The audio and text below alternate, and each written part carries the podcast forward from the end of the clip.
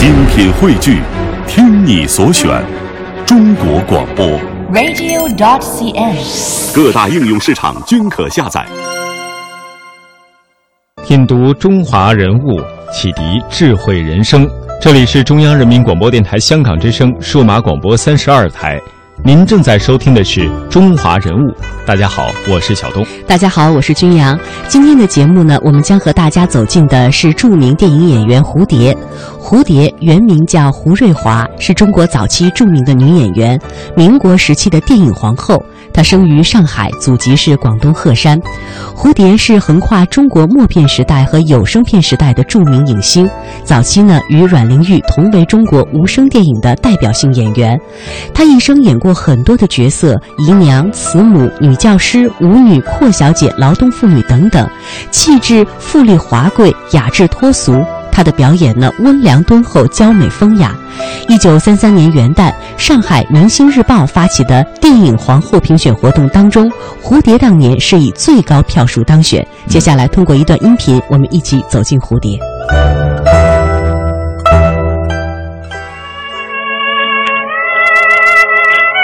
一九三一年三月十五日，中国第一部有声影片《歌女红牡丹》上映。一个忍受丈夫虐待而毫无反抗、善良天真却有几分愚昧的女性，被刻画得如泣如诉。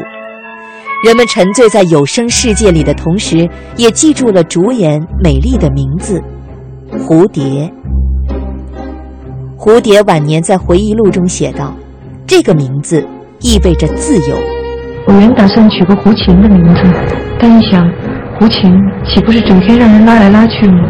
当个蝴蝶可以自由自在地飞来飞去。蝴蝶一九零八年出生于上海，十六岁时成为我国第一家电影学校——上海中华电影学校的首届训练班学员。自此开始了他横跨默片和有声片两个时代，长达四十余年的从影生涯。孩子生下来多少日子了？一个多月。好。一九三三年，蝴蝶主演了她表演艺术的巅峰之作《姊妹花》。在这部影片中，蝴蝶一人饰演双胞胎姐妹大宝和二宝，把两个身份悬殊、性格各异的女性刻画的真实生动。《姊妹花》在一九三四年的上海连续公映了六十多天，创造了当时国产影片上座率的最高纪录。也因为这部电影。蝴蝶票选成为中国第一位电影皇后。曾经有人把蝴蝶和与她同时代的另外一位演员阮玲玉比作早期中国影坛最璀璨的两颗明星。阮玲玉盛年自杀，蝴蝶长盛不衰。上海电影制片厂编剧沈季把他们比喻为玉碎和瓦全。任何磨难对他。他还是能够冲过来。一九四一年，日本人上门邀请他赴日拍一部《蝴蝶游东京》，目的是宣扬中日亲善。蝴蝶一面以怀孕不能拍片为由拒绝拍摄，一面在东江游击队的帮助下偷渡回国。一九六六年，蝴蝶正式退出影坛。一九八九年，八十一岁的蝴蝶在加拿大谢世。他留给世人的最后一句话是：“蝴蝶要飞走了。”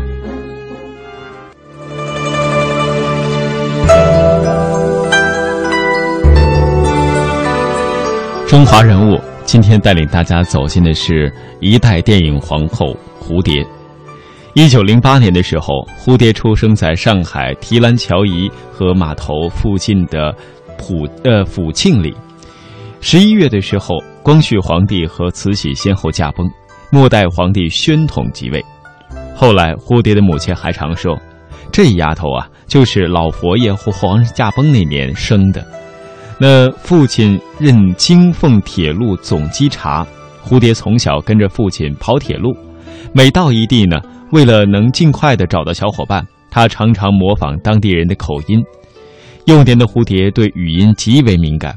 这对他的以后踏上戏剧之路来说是很有帮助的。母亲出生在大家庭，受教育不多，却很懂得为人处事。蝴蝶在回忆录当中就这样提到：母亲经常这样教育我，你要别人待你好，首先要待别人好。他没能说出长篇大论的道理，但是这句含有哲理、朴实无华的话，让我一生受用。当我步入影坛，妈妈又告诫我，凡事不要争先。要退后一步，勤勤恳恳地做好自己的本分工作。在蝴蝶十六岁的时候，全家返回上海。这一年，上海创办了中国第一所电影演员训练学校——中华电影学校。实际上，这只能算是演员短训班，对入学条件没有严格的限制，学时半年，学费低廉，不过教学严格。学生呢，每周能在上海大剧院免费观摩两部西方电影。著名编剧和导演洪深负责教授表演课。报考中华电影学校时，蝴蝶想给自己取个艺名，他原名胡瑞华，考虑到改名胡琴，但就像刚刚的音频内容当中提到的，他想胡琴不是被人每天拉来拉去吗？也不知哪儿来的灵感，脑子里浮现出了“蝴蝶”二字。蝴蝶的“蝴”与他姓胡的“胡”是谐音的，所以当这个蝴蝶就可以自由自在的飞来飞去了。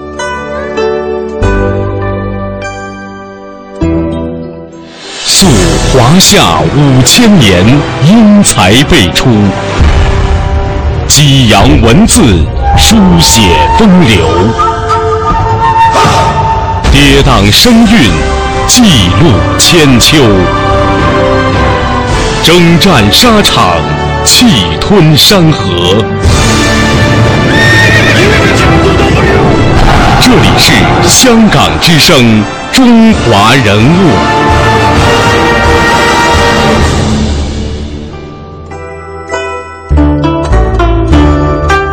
学习结业之后，蝴蝶在大中华影片公司的《战功》一片当中出演配角，接着呢，在友联公司的《秋善院》当中升任了主演，绽放着两个甜甜的酒窝，蝴蝶开始崭露头角。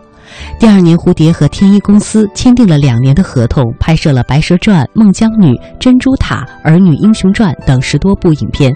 天一公司的老板邵醉翁成立初期呢，拍摄题材以民间故事为主，这些故事片受到了老百姓的欢迎，但是并不受知识界的关注，因而蝴蝶在天一公司时期没有多少发挥的余地。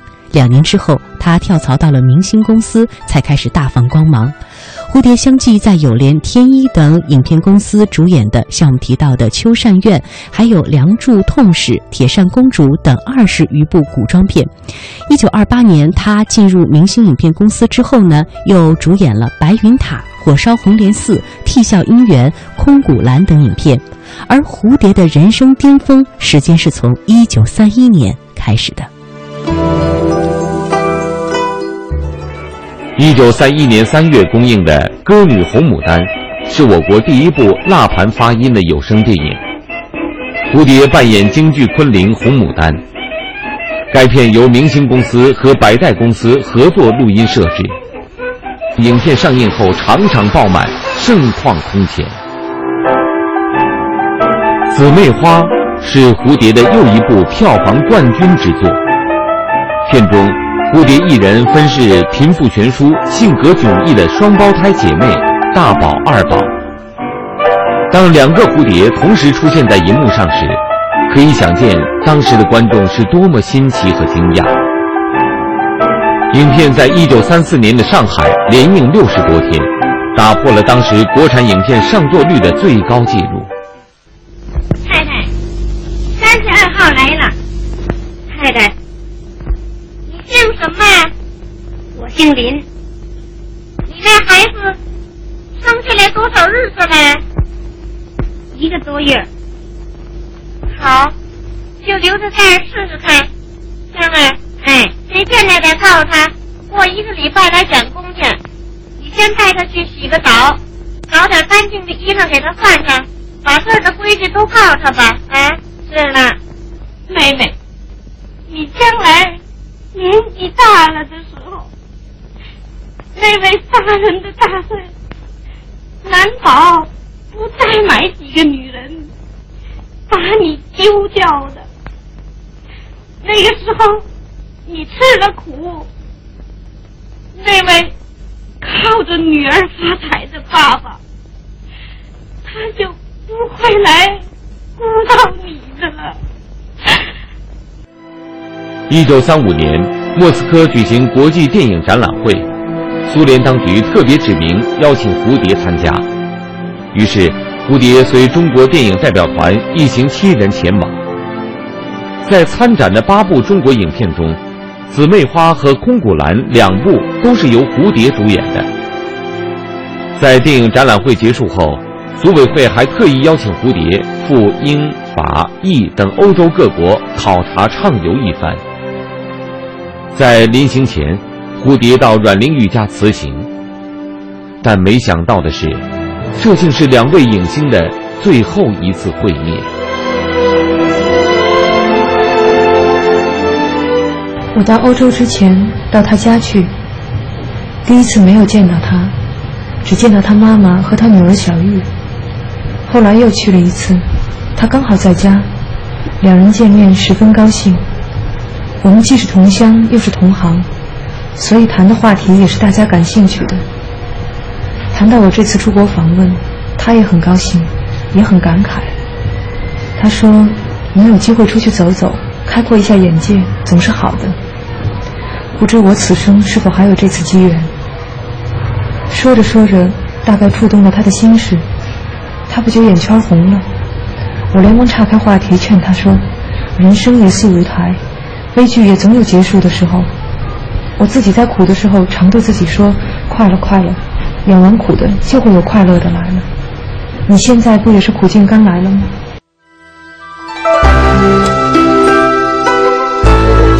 刚刚我们听到的一段自述，是现在的演员于南所饰演的，呃，蝴蝶的角色，进行一段人物告白。那么蝴蝶呀，是当之无愧的二十世纪三十年代中国电影的女神，也是明星公司的头牌代表。职场上，她可以说在一定程度上压制了宿敌阮玲玉；那情场上呢，更是有着无数的故事。当然，我们这里提到的宿敌，并不是两个人的关系不好，因为两个人其实还是有很多的情谊在其中。那蝴蝶的绝技呢，是一口软糯。清甜的江苏国语，那姐姐一开口，听的呀，人骨头都酥了。上海电影制片厂的编剧沈季等人这样评述蝴蝶和阮玲玉的差别以及他们的联系，我们也通过一段音频记录一起来了解一下。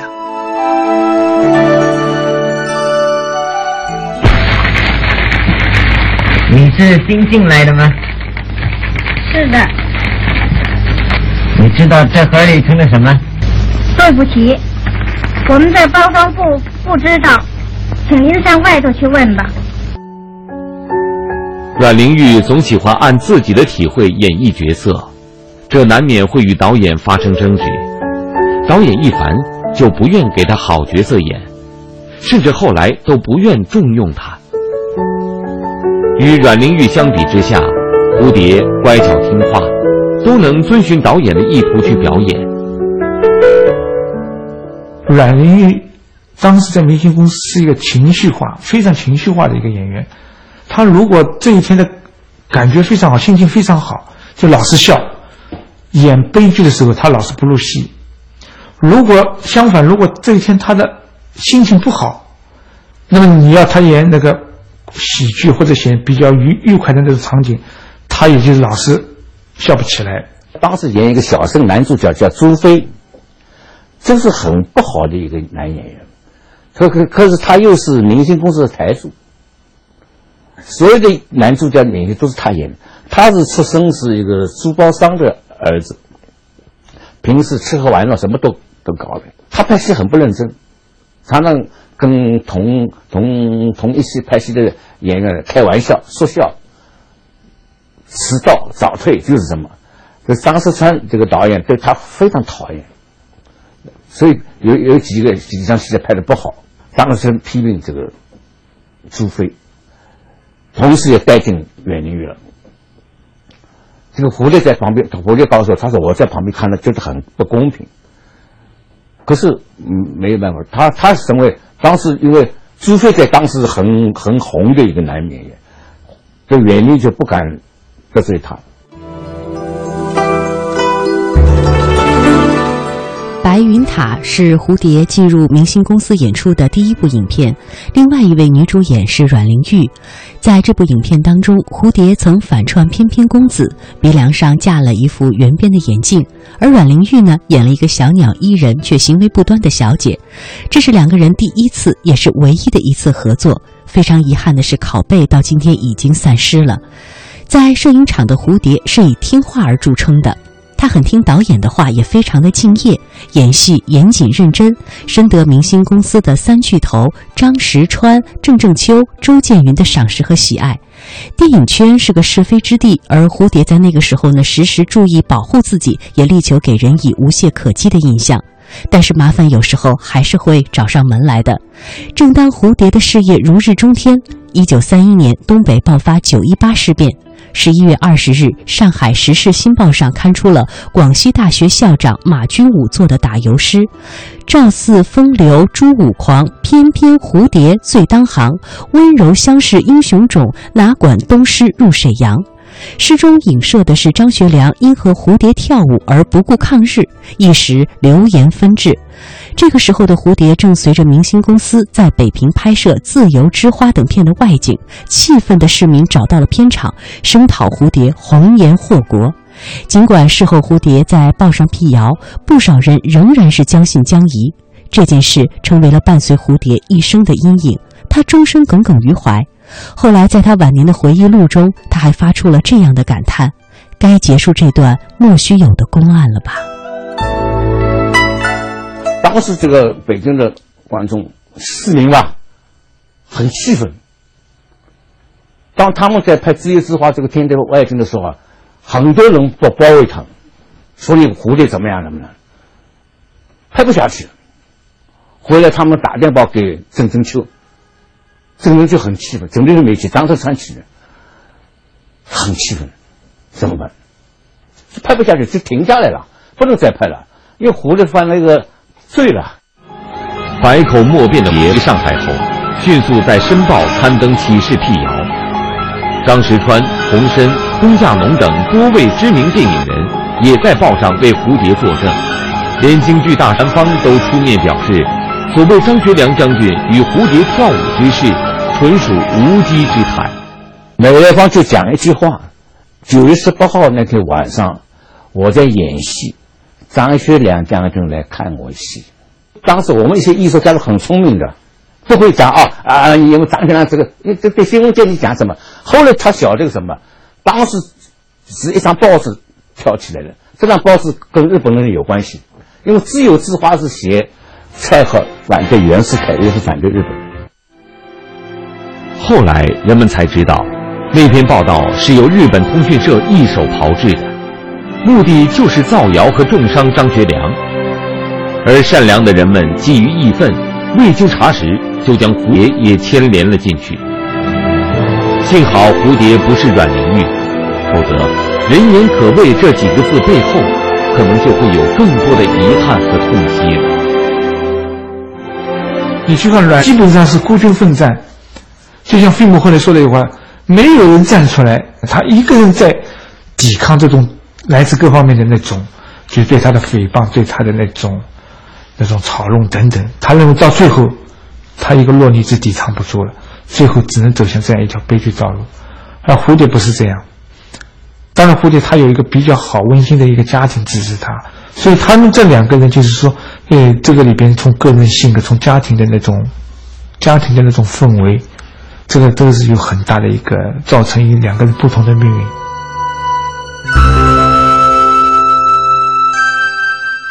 一九三七年十一月，上海失守。不久之后，明星公司在上海的枫林桥的总厂被日军占领，明星公司从此不复存在。而此时，蝴蝶的丈夫潘有生已经在香港发展起自己的事业，于是蝴蝶便协同家人避居香港。而蝴蝶和潘有生也度过了一段堪称非常幸福的婚姻生活。那么，关于蝴蝶的这段感情故事，我们接下来也一起了解一下。蝴蝶这个人呢，呃，应付这个社交场，他是就是应该他是很熟练的。但是通过他因为社交场多，通过这些上线的大亨呐，什么这感赖人，其实实际上呢，都很不可靠。无非就是说为为自己就是身上在挡一个什么名人效应类的，就主要是一个钱多了怎么回事？就感觉这人都都很不可靠。就最后接触到潘有生以后呢，他就感觉这个人很实在，而且他跟林业怀相比呢，也就觉得这个人呢，就是说，呃，一个应该来说的话，通过长时间交往的，慢慢的一个可以就说一个依靠的人。潘有生有结发之妻，还有个女儿，但为了蝴蝶，他抛妻别女。两人经过四年马拉松式的恋爱，终于走到一起。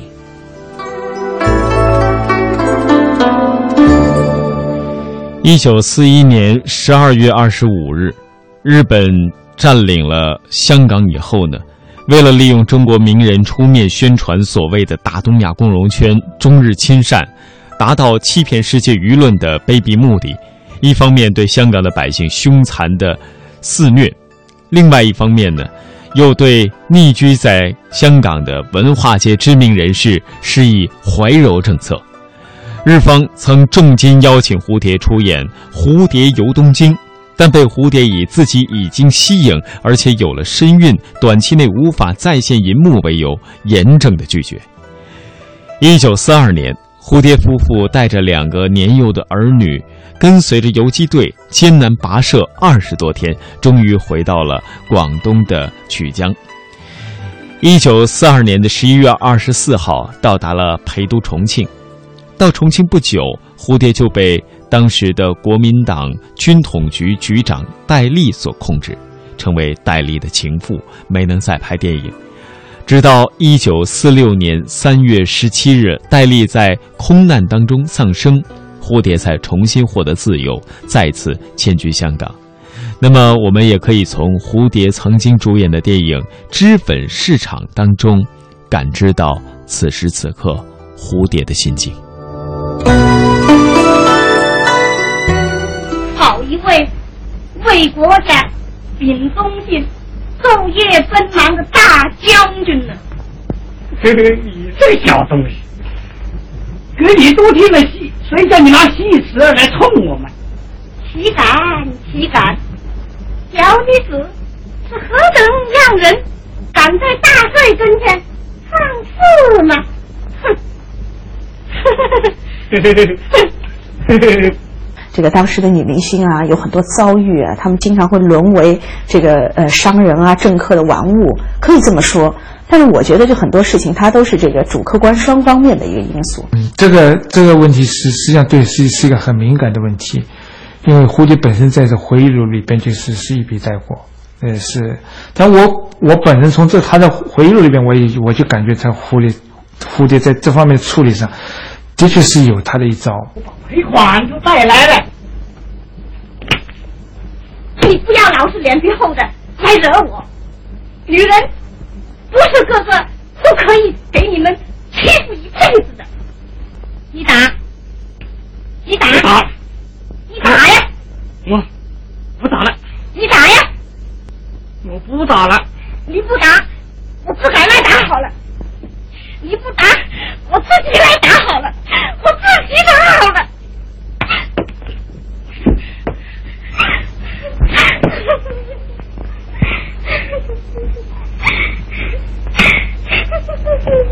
金金，不是跟你开玩笑的，我吓唬吓唬你的。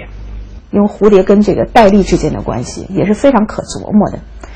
那么其实她是这个，她也是非常讨好的。她既没有得罪她的这个丈夫，但是也没有得罪戴笠。那么在这个过程当中，她是委曲求全了一阵子。我们不要把活着看得太低。他就是任何磨难对他，他还是能够冲过来。什么意思？什么叫不能把它看得太低？哎，不能碰了。有人觉得好狐狸怎么样？怎么样？我这是不能。在旧社会、旧时代，什么磨难都会有啊。他只是说，就是说，人生在世，像这种事情，就是说你要去怎么去对待，别人去说，你不能去否定人家，你不能不让人家去说。但是问题关键就是你自自自己这样这样去看待这个问题。可是有人就是因此就把这个蝴蝶说说的很很坏，我觉得不能不能这样看，因为在旧时代那个时候他有什么办法？可他毕竟点过来，他最后还是跟潘医生在一起嘛。这么厉害的那一个军统头子，那么如果是戴笠看中了蝴蝶。那蝴蝶是没有办法的，一个就是就范，一个就是死亡。那么蝴蝶这个人呢，他对人接物呢，过去就挺挺会的，会他是不得罪人，他跟那个日本人也是，他不得罪你，可是远远离开你，但是呢。呃，他跟他还是可以周旋一趟的。就这样的情况之下，我们对蝴蝶应该是同情的，是被侮辱与被损害的。他不是自愿的嘛？是不是？他没办法嘛？悲观也没有用，消极更不是办法。人生的路本来是很艰苦的，可是这未免使得我太失望了。林小姐，你要勇敢一点儿，要积极的去认识社会的缺点。你瞧，冬天已经过了，将来的世界一定是光明的。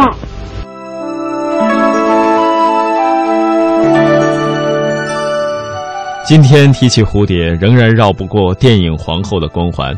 她是横跨默片和有声片两个时代，成为二十世纪中国电影史上最优秀的演员之一。